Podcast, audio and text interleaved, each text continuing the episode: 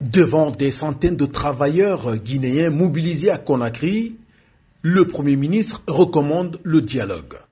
L'ouverture prochaine des nouvelles négociations sera une opportunité de faire la revue des actions et échanger sur les nouveaux points que nous venons d'entendre ici, qui avant tout sont légitimes pour les travailleurs. Le mouvement syndical guinéen a placé cette célébration sous le signe du dialogue social pour une justice sociale durable. Le mot justice n'est pas fortuit pour le secrétaire général de la CNTG, Confédération nationale des travailleurs de Guinée, qui a voulu attirer l'attention du gouvernement sur l'inégalité sociale. Amadou Diallo.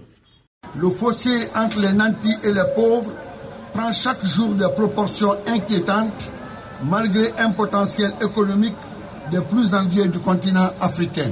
L'inquiétude est davantage grandissante lorsqu'on observe la situation du milieu de jeunes diplômés ou non, condamnés au chômage ou exposés à des formes d'exploitation, à un sous-emploi dans nos villes. Or, cette justice ne peut se réaliser que si les droits des uns et des autres sont pleinement reconnus. La fête internationale du travail arrive cette année dans un contexte de menace de grève. Les enseignants contractuels réclament à l'État guinéen six mois d'arriéré de salaire. Amadou Magarousso, secrétaire général adjoint du syndicat national de l'éducation. Ce sont des contractuels qui travaillent depuis la rentrée de classe, ils sont en situation de classe, ils travaillent et l'État n'a payé qu'un seul mois. Donc à ce jour, l'État doit six mois de, salaire contractuel à ces travailleurs-là.